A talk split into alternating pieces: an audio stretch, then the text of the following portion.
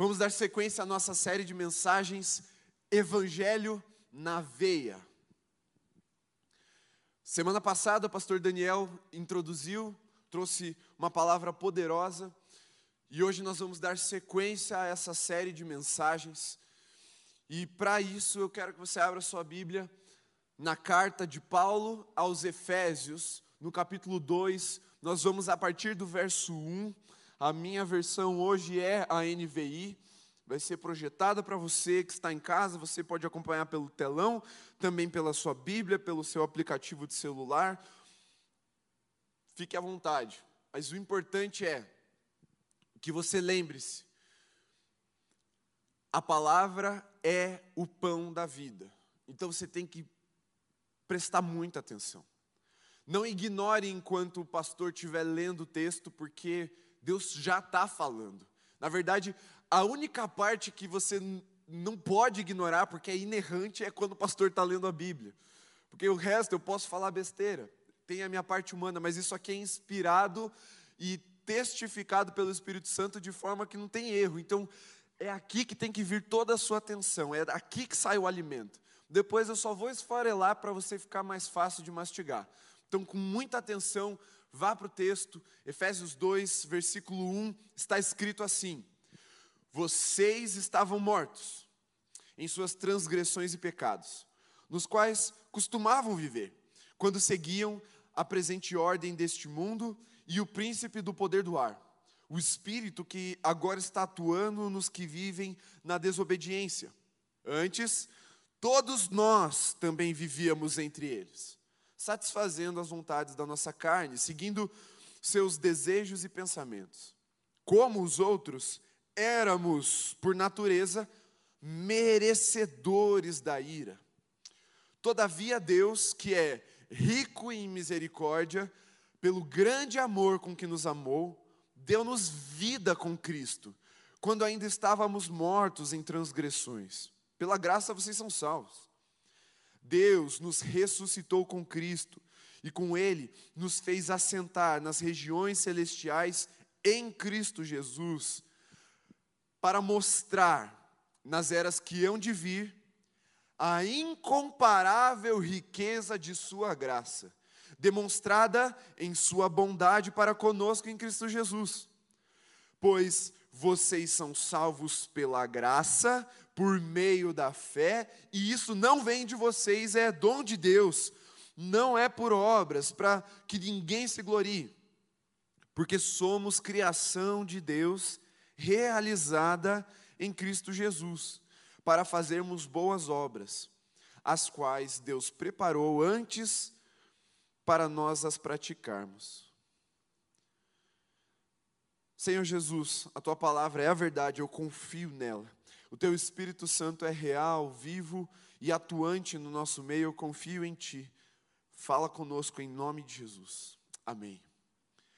Vamos lá, a série de mensagens Evangelho na veia, não é na veia, não tem acento, é na veia, veia do braço, onde corre, corre o sangue, não é na sua amiga que tem mais idade, então, para ficar bem claro, a ilustração dessa série de mensagens, nós vamos falar sobre uma palavra que não apenas ela é jogada para perto de nós, mas que ela é injetada em nós e passa a correr nas nossas veias.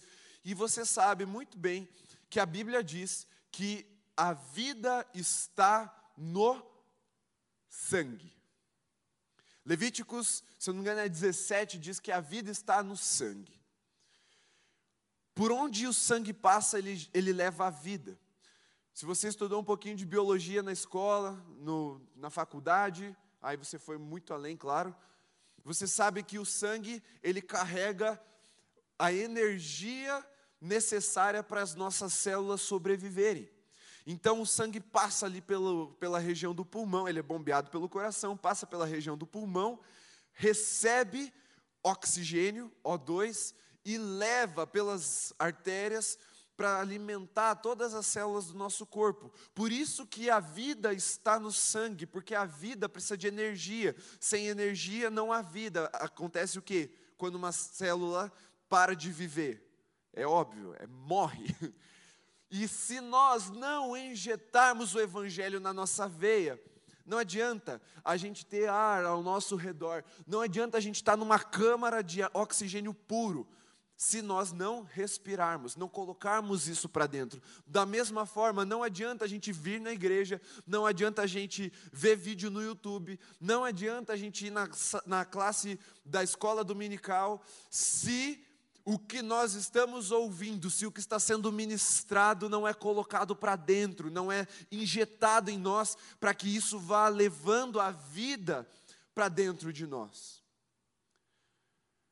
É como se fôssemos para o hospital precisando de uma transfusão de sangue. Estamos precisando receber doação de sangue.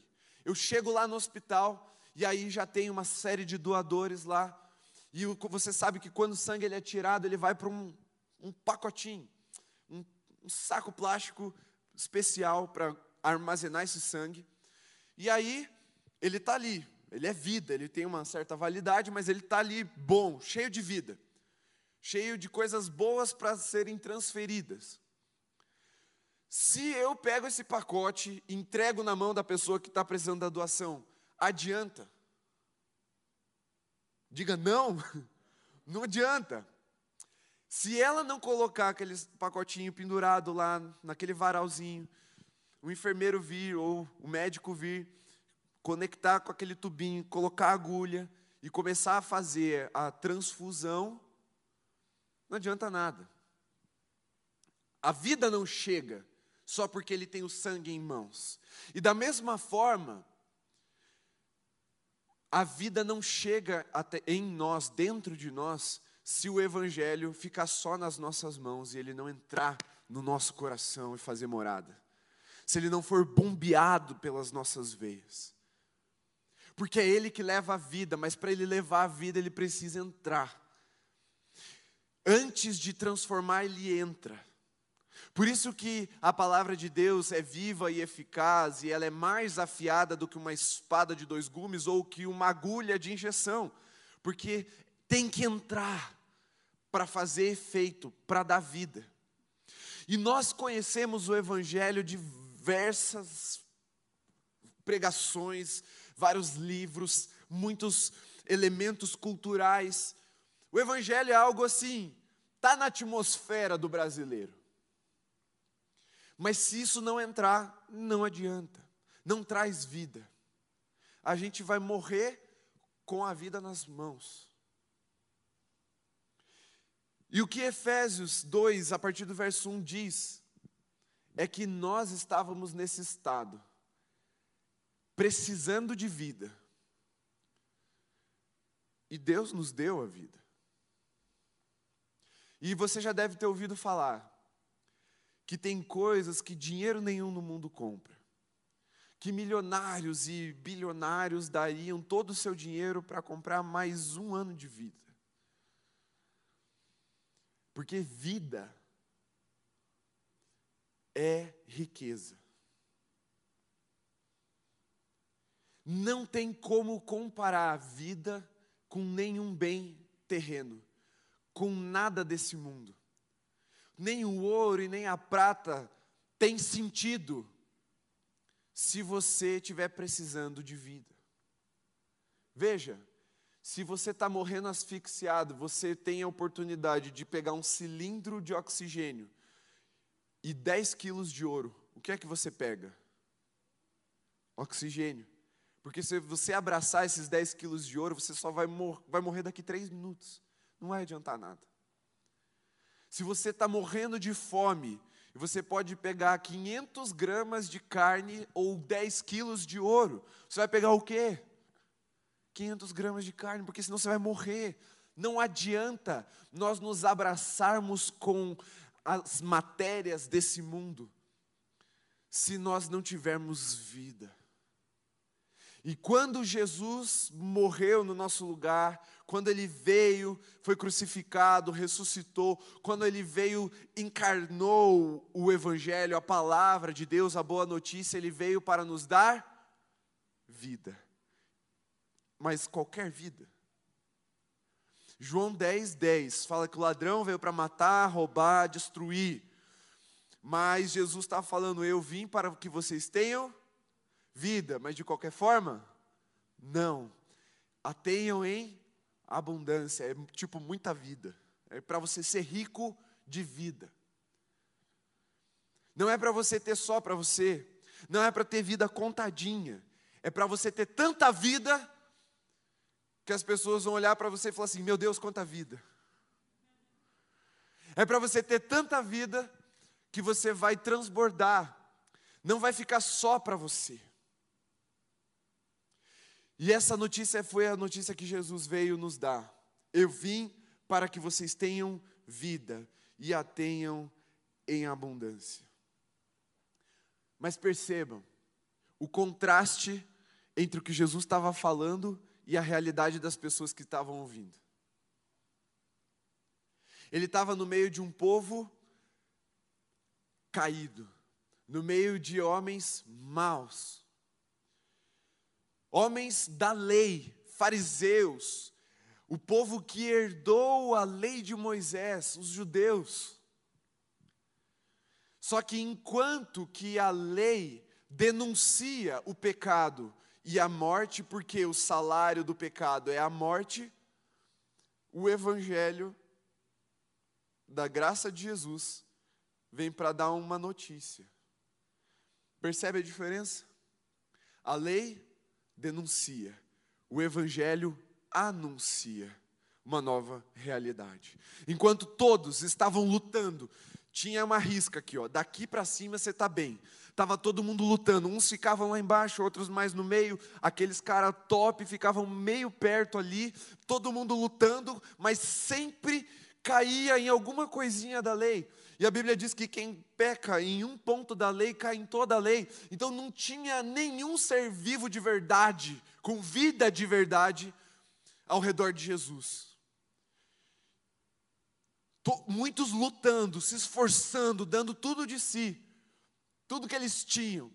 Vieram coaches e mais coaches e falaram: o melhor de você vai conseguir, seja a sua melhor versão. E não tinha jeito. Aí vem Jesus e fala assim: Eu vou dar um jeito. Eu sou a vida. Jesus falou. E eu vou me dar a vocês, para que vocês a tenham e a tenham em abundância. E é essa riqueza que Deus quer compartilhar com nós, com cada um de nós nessa noite. Aquilo que dinheiro nenhum no mundo compra, aquilo que nem todos os bitcoins do mundo podem arrematar. Jesus quer te dar de graça, ao ponto de você ter tanta que você vai poder dar de graça também. O que os bilionários, os homens mais ricos da história, lutaram a vida inteira para conseguir comprar, você tem sobrando. Que é a vida de Jesus em você. Vamos lá. Tem um evangelho na veia, é aquele evangelho aplicado, é aquele evangelho que entra, que traz transformação, é aquele evangelho que vai nos levar até um lugar de vida. Lembrem-se, não é frequentar a igreja, não é ouvir pregação, não é ir na classe de EBD, é entrar. Porque você pode passar anos aqui fazendo tudo isso e se desviar. Ceder ao pecado, aos impulsos da carne. O que Paulo fala que é dominação de um espírito de trevas o espírito dessa era. Aquele crente que fica um tempo na igreja e desvia, é porque ele ainda está na coleira do diabo. É porque o evangelho ainda não entrou. Ele estava num ambiente de vida, mas ele não comeu o pão. Ele estava com um pacotinho de sangue na mão, mas não fez a transfusão ele tinha o cilindro de oxigênio, mas ele se agarrou com, os, com o ouro e com a prata. Por isso que o Evangelho precisa entrar. Por isso que não dá para a gente tratar o Evangelho como uma informação. A gente tem que tratar ele como vida e vida em abundância.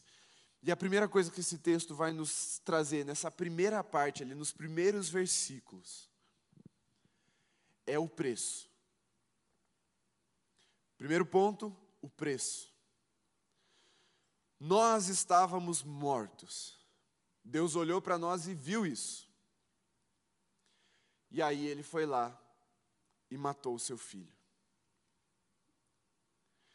Parece forte o que eu estou te dizendo. Deixa eu trocar a palavra só para você ver como não é forte. Ele foi lá e sacrificou o seu filho. Está mais tranquilo? Deu para aceitar agora? Mas o que aconteceu na prática é: estávamos mortos, Deus matou o seu filho. Porque nos resgatar necessariamente exigia que Jesus fosse morto em nosso lugar. Porque estávamos mortos, dominados pelo nosso pecado, pelas nossas transgressões, e não tinha esforço humano nenhum que pudesse nos aproximar de Deus de novo. E o preço para que eu e você tivéssemos vida e vida em abundância era a morte de Jesus. Mas Deus falou assim: vou pagar. Não foi fácil. Deus sofreu, Jesus sofreu, mas ele pagou o preço. Estávamos mortos, Deus matou o seu filho, ou Deus sacrificou o seu filho. Nós estávamos dominados pelo pecado e pelos desejos da carne.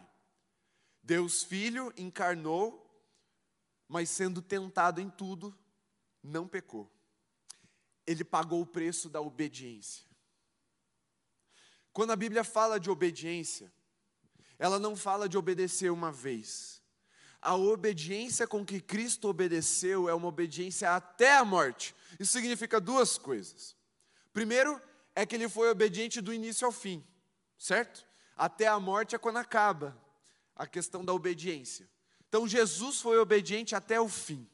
Uma obediência que lhe ensinou muitas coisas, que provou ele, que colocou ele na cruz, que colocou ele é, no lugar de ser chicoteado, castigado, que colocou ele em situações embaraçosas, vergonhosas em nosso lugar, mas ele obedeceu. Por quê? Por que, que Jesus precisava tanto obedecer? Porque era o preço para comprar gente desobediente. E fala assim: eu era desobediente. Pode falar, eu era. Está escrito: nós éramos filhos da desobediência, vivíamos na desobediência. E por isso Jesus precisou vir e obedecer. Mas não é a obediência fácil. Jesus, Jesus não veio para ficar rico, Jesus não veio para conquistar nações, Jesus não veio para, sei lá, ser aclamado o tempo todo. De fato, muitos momentos ele foi, mas via de regra, Jesus veio para ser tentado. Jesus tinha carne, igual eu e você. E a palavra de Deus diz que é a carne que é tentada, não é o espírito. Então, se Jesus tinha carne, ele encarnou, o Verbo se fez carne, ele sofreu as mesmas tentações que eu e você. E aí, se você parar e pensar assim, puxa, as mesmas? Até essa que eu caio quase todo dia. Até essa. A Bíblia diz: em tudo foi tentado. Tudo. No pecado que você comete, no pecado que você nem sabe que existe. No pecado que tem o um nome, é de estimação, até o pecado que você não faz ideia do que significa. Jesus foi tentado. Mas ele não pecou, diferente de mim e de você. Esse era o preço para nos comprar. O preço era ser morto, o preço era ser obediente até o fim. E é esses, esses primeiros versículos, deixa eu ver que eu marquei aqui. Os primeiros três versículos desse texto mostram esse preço que Jesus, que Deus estava pagando. Porque nós vivíamos, como eu falei, sob a influência do mal, por causa da nossa desobediência. A nossa natureza, ou seja, aquilo que é matéria, carne, o corpo, isso que você sente, nos fazia merecedores da ira de Deus. Porque Deus é justo, Deus é santo. E todo pecado é julgado pelo justo juiz. Então, preste bem atenção agora. Todo pecado, daquele pecadinho bem pequenininho que ninguém vê, até o maior pecado de todos, vai ser punido ou na cruz ou no inferno. Todo pecado.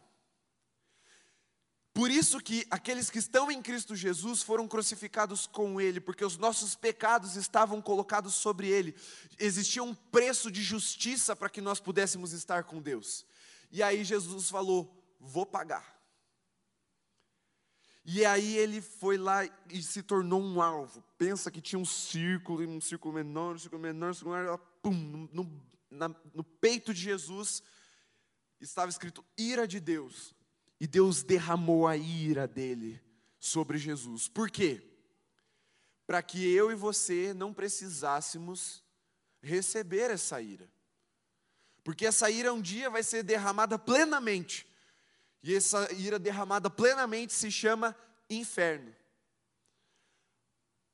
Mas essa ira já foi derramada plenamente para aqueles que vão para o céu, se chama cruz do Calvário. Então, quando você e eu estávamos na nossa carne, merecedores da ira de Deus, Jesus falou assim: "Vou pagar. Deixa que eu eu pago esse preço". E aí, por isso que Jesus foi para o Getsemane orar, e ele olhou para esse cálice, que a Bíblia diz que era o cálice da ira de Deus, ele falou assim: Pai, se der, afasta, porque é pesado,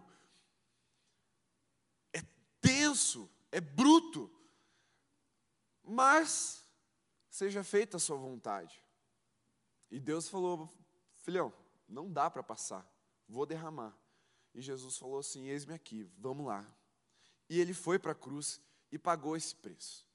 Então veja, quem aqui acha que conseguiria sobreviver à ira de Deus? Eu também não. Se a ira de Deus fosse derramada sobre mim e sobre você, Bruna, nós iríamos para o inferno. Mas foi derramada sobre Jesus no nosso lugar. Por isso nós vamos para o céu. Isso significa que o preço era tão alto, tão alto, que só alguém mais alto do que o próprio preço poderia pagar que é Jesus. É como você dá a conta para o cara mais duro da mesa. Sabe quando sai a galera toda, aí tem aquele amigo pobre, coitado, não tem dinheiro, e aí você, em vez de né, fala assim, eu pago o seu, mano. Não, você junta a conta de todo mundo e põe na mão do cara, pô. É como seria para mim, para você, uma dívida, uma conta impagável. As nossas vidas não seriam suficientes para segurar a ira de Deus. Por quê? Um injusto, um pecador pregado na cruz é justiça. Mas aí é que está. Jesus não era injusto e nem pecador. Por isso, por isso, ele reteve a ira de Deus, ele absorveu a ira de Deus no nosso lugar, ele fez uma barreira entre nós e a ira de Deus. Ele intercedeu por nós, falando: Ó, a ira está vindo. Deus abriu o peito, literalmente na forma de cruz, e bateu nele. E ali ele recebeu o cálice, ele pagou o preço. Jesus é tipo aquele pai rico que paga a conta dos amigos, sabe? Quando você sai com o pai, aí tá todo mundo meio sem dinheiro e tal, aí vem o pai e fala assim: Não, não, filho, hoje eu pago da galera. Pá, pagou. O preço era esse para que saíssemos da condição de morte e fôssemos a uma condição de vida. E Jesus falou: Eu pago. Era morrer? Morreu. Era obedecer? Obedeceu. Era ser alvo da ira de Deus? Ele foi. Mas a gente precisa conhecer também quem é o rico. Porque a partir do versículo 4, Paulo começa a explicar quem é que pagou essa conta, como ele pagou essa conta. Então, primeiro, é o preço. Segundo, é o rico. Quem é que consegue pagar essa conta absurda? Essa conta que nem eu nem você poderíamos pagar. Nem se todos nós nos juntássemos para pagar a conta de um só, não daríamos conta. É Jesus quando nós olhamos para. Essa semana, deixa eu contar um negócio. Essa semana, eu vi um vídeo de um cara que tem um tênis que custa 39 milhões de reais. Eu não acreditei na hora, eu fui ler para ver o que, que significa, porque às vezes é clickbait, né? Você, você vê o título e você fala, que isso? Aí eu fui para ler a matéria. Não é que ele pagou 39 milhões, mas é que era uma edição tão rara, tão assim poucas, que uma, de, uma dessas, de, desses exemplares foi leiloado. E aí esse exemplar foi vendido por esse preço, então eles passam a régua lá em cima. Mas assim, eu não sei se para você 39 milhões de reais é muito para um tênis, para mim é. Se você, se você não se espantou, conversa comigo no final do culto que eu quero ser muito, quero muito ser seu amigo. Mas assim, 39 milhões num tênis, mano, é muita coisa. Jesus é o cara que tem dinheiro para pagar isso. Quando a gente olha para o nosso pecado, para o nosso estado de morte, a gente fala, cara, ninguém paga isso aí, eu duvido. Aí Jesus vem e fala assim: não, eu pago. Esse é Jesus. É o cara que não vai ter problema de gastar o que for necessário para estar com você. É o cara que é tão rico, tão rico que constrange a gente, que a gente fica com vergonha. Sabe aquela pessoa que é tão rica que você teria vergonha de estacionar seu carro do lado do carro dele? Mas ele não está nem aí para essa diferença. Ele falou assim: já que eu sou rico, eu vou compartilhar. E eu vou dar dessa riqueza para eles. Jesus tinha tanta vida, ele é a vida, que ele falou assim: Eu vou dar para eles também. Só que não pode ficar como uma informação, você precisa injetar isso. Então, enquanto nenhum de nossos esforços são suficientes para nos gerar vida em nós mesmos, Deus é rico em misericórdia e nos deu sua vida. Deus é rico em misericórdia. O que é misericórdia? Que moeda é essa que Deus tem tanto que Ele pode dar para a gente todo dia? Porque a Bíblia diz que as misericórdias do Senhor se renovam a cada manhã, todo dia. Deus deposita na nossa conta uma misericórdia. Que moeda é essa que Deus tem de sobra para nos dar todo dia e nos dá a todos? Porque está escrito para todos os que estão em Cristo Jesus. Misericórdia é a ação de trazer a miséria do outro para o seu coração. Essa é a literalidade da palavra, a miséria no coração. E Deus olhou para nós, viu a nossa miséria, e ao invés de pegar a vida que ele tinha lá de cima e falar assim, ó, pega aí, ó. Ao invés de nos dar esmolas, de passar de carro, baixar o vidro, dar um dinheiro e ir embora e não olhar na nossa cara, Deus falou: Eu vou tratar eles como filhos, eu vou trazer eles para perto. Ao invés de eu só dar e ir embora, eu vou e vou ficar com eles, vou viver a dor deles e vou compartilhar tudo que eu tenho. A vida que eu tenho eu vou compartilhar. Isso é o ministério de Jesus. Jesus estava no céu, toda a sua glória, todo o seu esplendor, toda a adoração, toda a riqueza, como o Tiago falou, lá Jesus passeava em cima de ouro e nem olhava para o chão, tinha coisa melhor para olhar. Sabe o, o, Esqueci o nome daquele tipo de calçada que é umas pedras que solta aqui em Curitiba. Você nem presta atenção e por isso você tropeça. No céu é tipo isso, o ouro não, não chama atenção, o ouro nem brilha tanto assim, porque lá tem coisas que brilham mais. Jesus estava nessas condições. Ele podia cortar um pedaço da calçada do céu e dar para a gente, mas ele falou: não, eu vou lá. Eu vou encarnar, eu vou me tornar parecido com eles, eu vou me relacionar com eles, eu vou habitar no meio deles em carne. Isso é misericórdia. É, ele olhou para nós e falou assim: vou ficar parecido. Ele se esvaziou da sua glória encarnou e veio passear no nosso meio. Passear assim, né? É modo de dizer, ele veio realizar uma obra. Mas Jesus pisou na terra que nós pisamos. Nesse lugar Por quê? Porque Ele é rico em misericórdia. Ele não é um Deus de esmolas, Ele é um Deus de abundância. É por isso que Ele veio nos pegar aqui, ficar junto com a gente. Esse é o caráter do nosso Deus, não é um rico que nos despreza, ele é um rico que nos ama e mostra bondade para conosco. É isso que Paulo está falando para os Efésios aqui. Porque enquanto nos três primeiros versículos ele mostra como o pecado trabalha contra nós, aqui ele está falando como Deus trabalha por nós.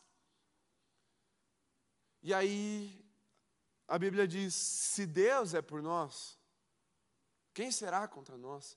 Que potestade do ar pode nos vencer, pode nos matar? Que espírito dessa era pode nos controlar? Porque enquanto o pecado trabalha contra, Deus trabalha em favor, em nosso favor. É isso que ele está dizendo, essa é a boa notícia para a igreja de Éfeso, que Paulo está trazendo aqui. Deus nos trouxe para perto de si. Mas não é por obras, não é por mérito, é por causa da graça. Sabe por quê? Porque ninguém se ressuscita sozinho. Tem que vir de algum lugar. A vida vem daquele que criou a vida, daquele que é a vida. Por isso, salvação, o resgate que Jesus deu para nós, vem dele, pela graça dele. O nosso Deus é rico em misericórdia, o nosso Deus é um Deus cheio de graça e de verdade. Mas essa graça nos salvou não para nós mesmos. Como Cristo não pecou, preste atenção. O salário do pecado é a morte. Cristo não pecou. Logo, a morte não tinha direito sobre Jesus. Sabe quando dá um bug no sistema? Foi o que Jesus fez. Jesus veio, encarnou e não pecou. Só morre quem peca, porque é salário de pecado. Morte é salário de pecado, é consequência de pecado, mas ele não pecou. E aí bugou o sistema. Falou assim: peraí, não está passando. Pré-requisito para ficar morto é o quê? Pecado. Não achou pecado em Jesus. Então, peraí, vai ter que ressuscitar. Jesus é tão rico de vida que nem a morte pôde matá-lo. Nem a morte conseguiu segurá-lo. Nem o sistema aguentou o tranco de quando Jesus morreu. Por isso ele ressuscitou. E o Espírito que ressuscitou Cristo Jesus é o mesmo Espírito que está em nós, para nos dar essa vida, e essa vida em abundância. Por isso, uma vida que é maior do que a própria morte, que está em nós, ela é poderosa para nos transformar e nos libertar da influência do pecado. Essa é a diferença daqueles que vivem debaixo da, do jugo do inferno, da influência da carne, daqueles que foram resgatados por Jesus. Mas deixa eu te dizer uma coisa muito séria. Tem muita gente que sabe que pode ser livre, mas não é. Tem muita gente que conhece o Evangelho, que conhece o Autor da vida, mas não é vivo. Porque se isso não entrar se isso não for injetado, se isso não fizer morado, se isso não correr nas nossas veias, é só uma informação. Mas esse rico, que é Deus, que é Jesus, que nos habilitou para vencer o pecado, Ele quer depositar sobre nós a riqueza incomparável. Eu vou ler os últimos versículos de novo, a partir do 7, para você entender. Está escrito: para mostrar nas eras que vão vir a incomparável riqueza de Sua graça, demonstrada em Sua bondade para conosco em Cristo Jesus. Pois vocês são salvos pela graça por meio da fé, isso não vem de vocês, é dom de Deus, não por obras, para que ninguém se glorie, porque somos criação de Deus realizada em Cristo Jesus para fazermos boas obras, as quais Deus preparou antes para nós as praticarmos.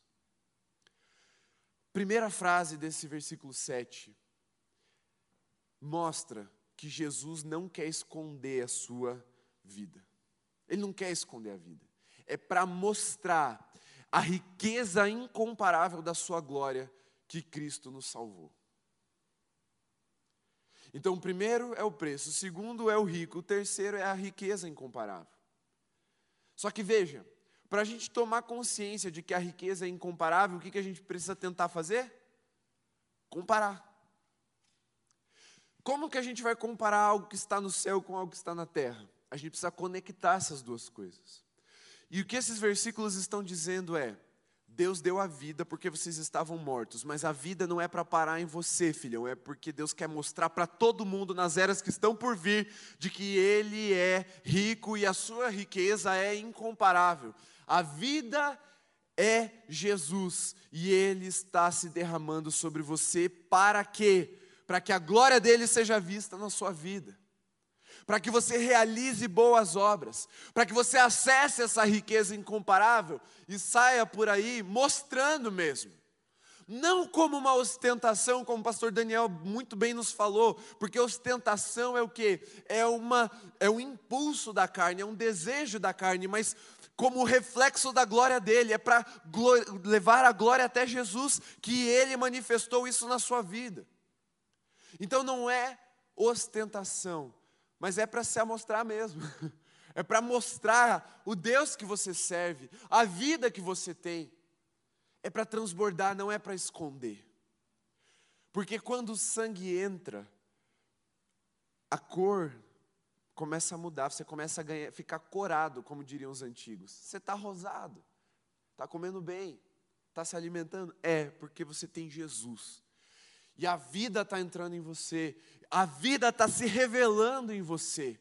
Por quê? Porque Deus é tão rico, tão rico, e a riqueza dele é tão incomparável, que ele falou assim: vou compartilhar, e a, o que eu vou colocar na mão deles também vai ser uma riqueza incomparável. E as pessoas vão olhar e vão falar assim: meu Deus, que rico. Tanta vida, tanta vida, que vão falar: meu Deus, quanta vida.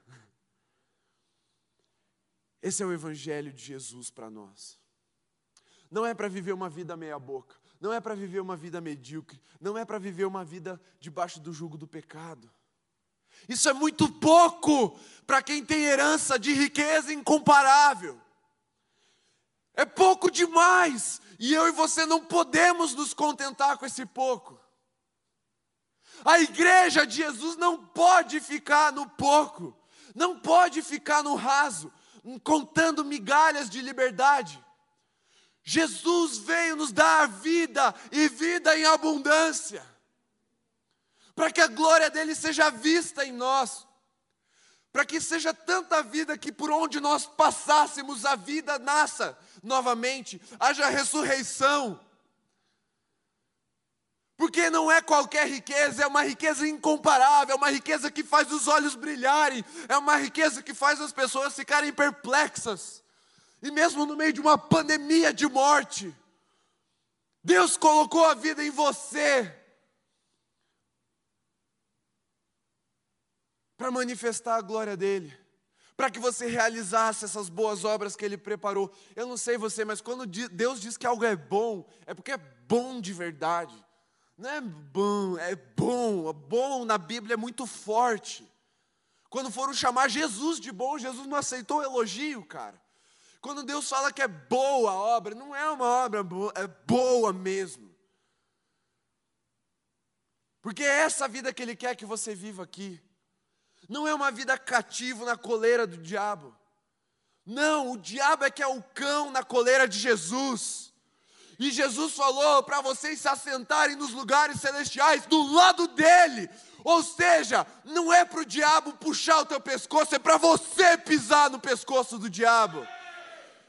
Não é para a morte te intimidar, é para você intimidar a morte.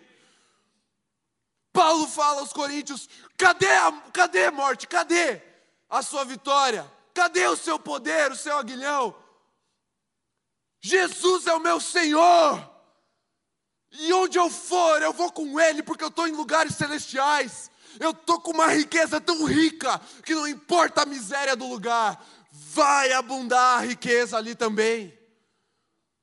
Eu tenho tanta vida que Cristo derramou em mim, que onde eu passar, essa vida vai transbordar.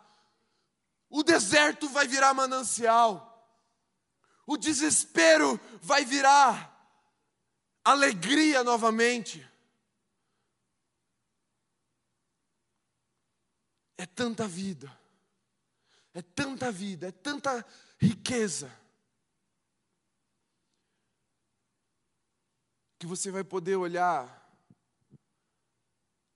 a miséria dessa vida, os sofrimentos dessa vida, a tristeza dessa vida, e sorrir. E a tristeza vai ter que se envergonhar diante de você. A morte vai ter que se acanhar, se intimidar, se encolher, recuar. Porque quando ela olhar para você, ela não vai ver essa tua carcaça aí, ó. Não, você é até bonitinho, cara. Mas não é isso que ela vai ver. Ela vai ver a vida de Jesus. Porque você foi selado com o sangue do Cordeiro. Quando você passa pelos lugares, é o sangue de Jesus que está escorrendo, sobrando na sua vida. Por isso que não tem como a gente se, se achar, se, se ostentar, porque a gente é crente, a gente é bom. Não tem como. Porque é óbvio que não é nosso. Se é mesmo Jesus na sua vida, não tem como você se achar por isso. Só tem como você glorificar o nome dele por isso. Porque não é o que você faz que te fez ser o que você é, é o que você é que te faz fazer o que você faz. Não é para se gloriar, mas é para andar em glória. É para glorificar Jesus. É essa vida que tem que correr nas suas veias.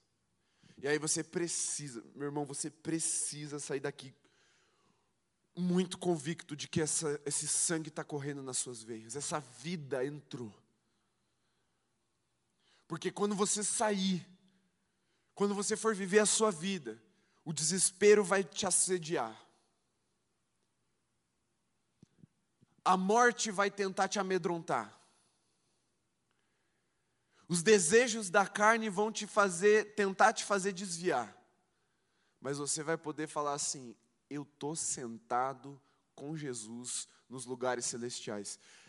Nos primeiros versículos, Paulo fala assim: ó, antes nós, junto com esses caras aí do mundo, nós também estávamos lá junto com eles, debaixo da influência de uma potestade que está no ar. Agora, em Cristo Jesus, nós estamos assentados nos lugares altos. Isso significa necessariamente que a potestade está debaixo de nós. Então, quando ela quiser te dizer o que você tem que fazer, você tem autoridade para falar em nome de Jesus o que ela vai fazer. Tipo, vai pecar. Aí você fala assim, vai embora em nome de Jesus, e ela vai ter que ir. E essa potestade aqui, ela é a personificação bíblica para exemplificar bem como o diabo age contra as nossas vidas, fazendo-nos pecar, tentando alimentar a nossa carne para que o pecado trabalhe contra nós. Mas a palavra de Deus está nos mostrando que Deus trabalha, primeiro, por nós, segundo, em nós e terceiro, através de nós. E ceder ao pecado, ceder aos desejos da carne, significa que a gente está deixando o diabo trabalhar contra nós. Porque uma mentira vai te fazer mentir de novo, que vai te fazer perder a confiança contra você. Porque um roubo vai te fazer contrabandear, que vai te fazer ser preso, que vai te fazer perder a sua família, vai te fazer perder a confiança de todo mundo que você ama, não vai valer a pena. Porque a pornografia vai te esfriar espiritualmente, vai te desabilitar sexualmente e você vai ter um casamento frustrado, trabalhou contra a sua vida. O pecado trabalha contra nós, mas Deus trabalha por nós, Deus trabalha em nós e Deus trabalha conosco. Ele nos chamou para trabalhar numa região diferente. Antigamente, nas empresas mais tradicionais de Nova York e de Washington, quanto maior o andar do prédio que a empresa tinha seu escritório, mais conceituada ela era. Isso era um tipo de status, é como se você mostrasse para as outras empresas: eu posso pagar mais porque eu estou ganhando mais, eu vou te engolir. Essa era a ideia. Era um tipo de intimidação contra as outras empresas que estavam em andares inferiores. O que você pode fazer é a mesma coisa. Sentar lá em cima e começar a intimidar o inferno. Mas às vezes a gente ainda está aqui com medo da morte, com medo do diabo, cedendo aos, aos desejos da nossa carne, segurando o pacotinho de sangue. Chegou a hora da gente deixar o médico dos médicos injetar esse sangue em nós, para que tenhamos vida e vida em abundância, para que esse evangelho corra nas nossas veias faça ferver a vida dentro de nós, para que por onde a gente passe, a gente exale vida. Porque lembre-se, não é vida pouquinho, é vida em abundância. Abundância é muito, é muito mesmo. É tanta vida que um dia, mesmo que você morra, você vai ressuscitar com Cristo. Cara, você vai ressuscitar. Não precisa ter medo da morte. Não precisa ter medo do diabo, não precisa ter medo do pecado. Aliás, se afaste do pecado, medo nesse sentido de tipo não querer se contaminar, mas assim, você já venceu porque você está em Cristo Jesus. Chegou a hora de injetar essa verdade no seu coração, nas suas veias. E para a gente concluir,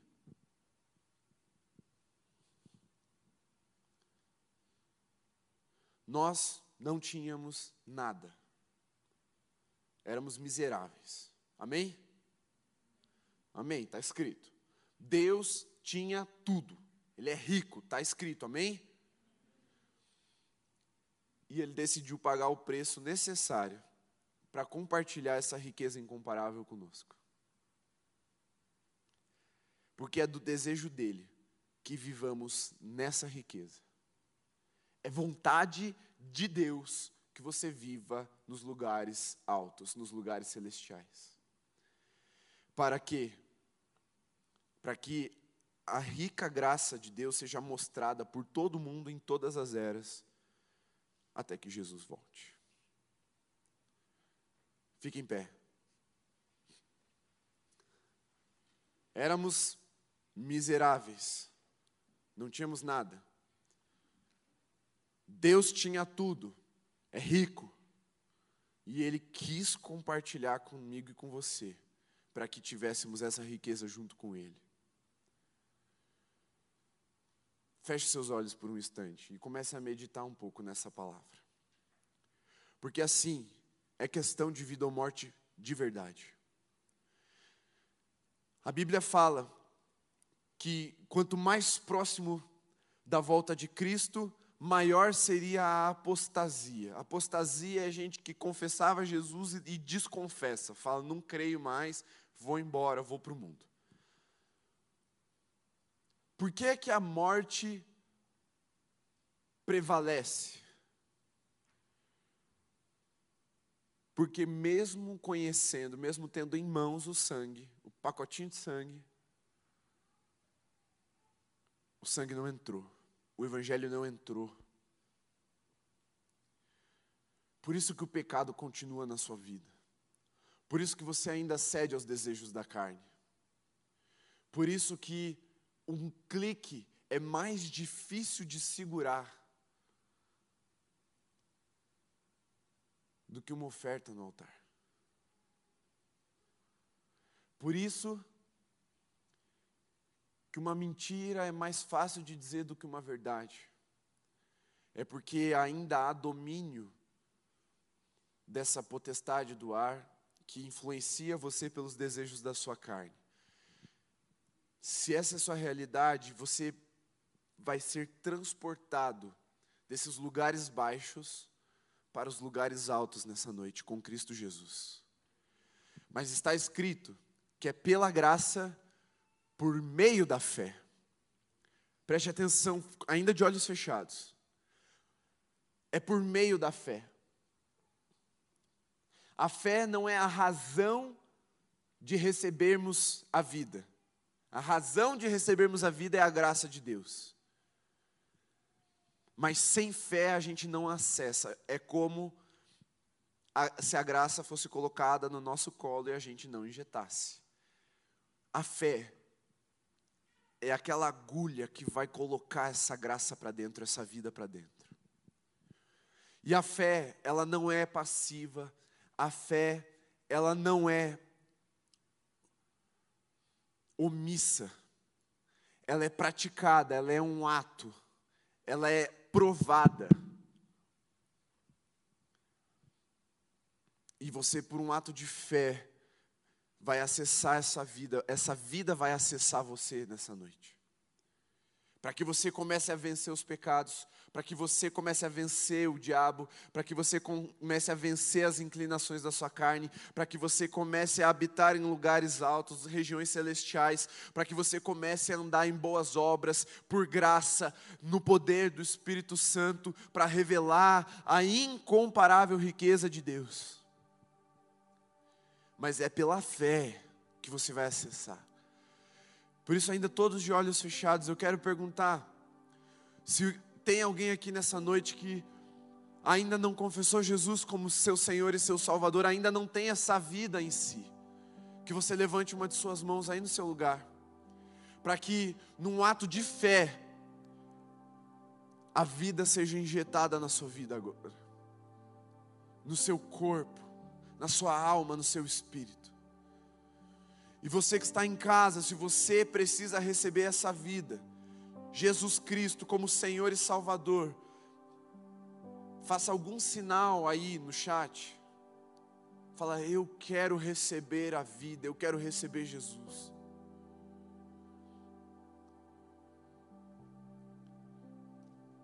Mas se você já tem o pacotinho de sangue nas mãos, a vida está nas tuas mãos, mas ela ainda não corre em você. Em alguma coisa você entendeu que essa vida precisa ser abundante. Ela está mais ou menos, ela está meio xoxa, meio fraca. Não é bem isso que o pastor pregou que, tá, que eu estou vivendo. Eu preciso ir além. O além precisa vir até mim. Você vai ter que ter um ato de fé agora, de coragem, de testemunho público, e você vai deixar o seu lugar e você vai vir até aqui à frente. Você vai reconhecer isso diante de Deus por um ato de fé. Deixe o seu lugar e venha até aqui à frente. Você pode se ajoelhar, você pode ficar em pé, você pode deitar, você pode sentar, mas você vai ter que ter um ato de fé, falando: Senhor, essa vida precisa vir para dentro de mim. Eu confesso os meus pecados, eu confesso as inclinações da minha carne, mas eu quero mais. Porque o Senhor tem mais para mim, eu não vou mais ficar no raso, eu não vou mais ficar no mais ou menos, eu quero mais, Senhor. Eu quero essa riqueza incomparável. Chega de miséria, chega de cativeiro, chega de dor, chega de sofrimento, chega de morte na minha vida. Eu quero Deus, eu quero a vida abundante em mim, correndo nas minhas veias, para que eu comece a exalar o bom perfume de Cristo. E você também que levantou a mão quando aceitou Jesus, vem até aqui à frente. Você pode fazer o mesmo ato, se ajoelhar, ficar em pé, mas se entregue para que o médico dos médicos aplique isso dentro de você. É um ato de fé, não vai ser automático. Não é automático. Porque é relacional. É para você fazer parte do que Deus está fazendo. Ele quer que você faça parte.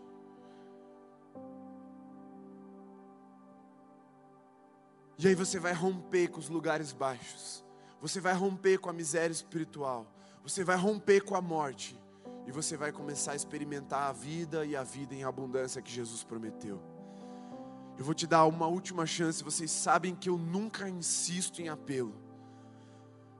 Mas dessa vez, eu vou te desafiar mais uma vez, antes de orar.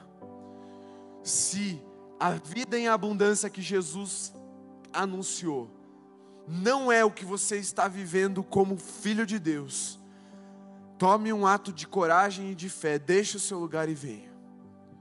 Porque Deus quer romper com a morte, Deus quer romper com o medo, Deus quer romper com a timidez, Deus quer romper com a apatia, Deus quer romper com o jugo do pecado e te levar aos lugares celestiais.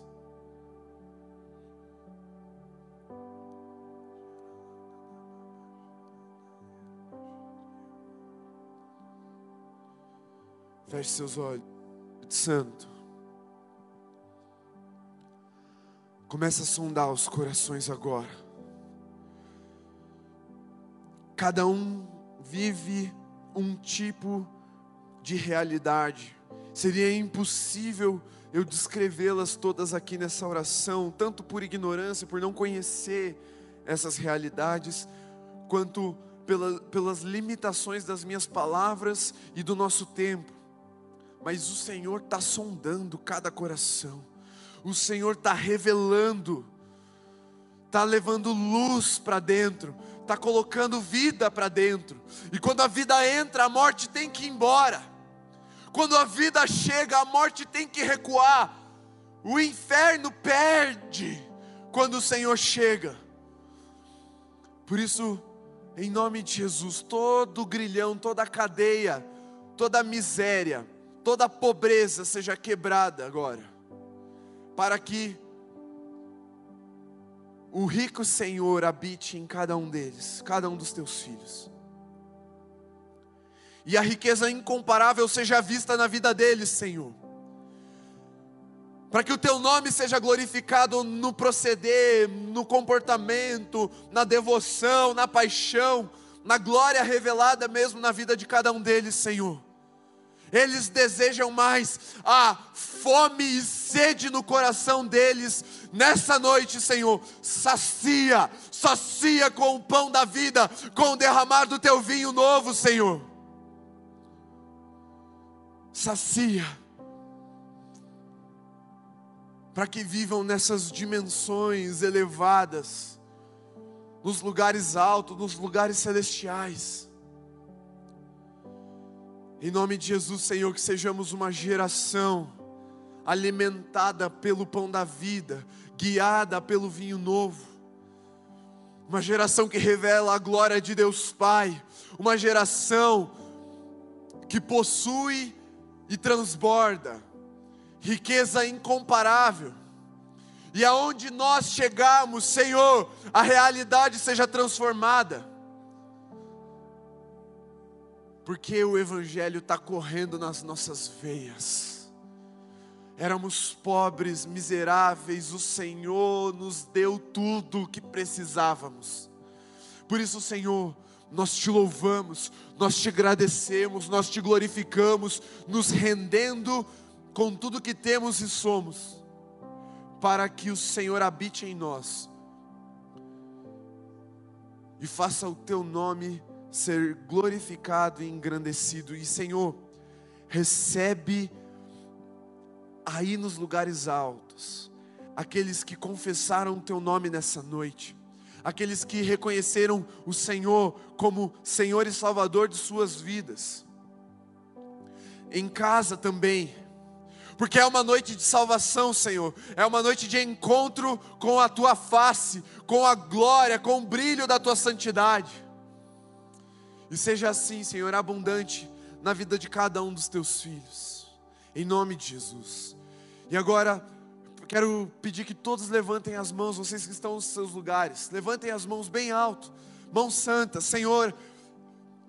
Veja o coração dos teus filhos agora e faz prosperar essa riqueza na vida deles. Que a glória do Senhor seja vista na vida deles. Que as pessoas olhem para eles e fiquem perplexos e exclamem quando eles passarem: quanta vida, Senhor! Eu quero também. Que a riqueza da tua graça se revele diariamente através dos lábios dos teus filhos, através do testemunho dos teus filhos, através das ações dos teus filhos, através dos olhos dos teus filhos, Senhor, porque se o Senhor está em nós e os teus olhos são como de fogo, os nossos também serão, transmitindo vida, pulsação, abundância.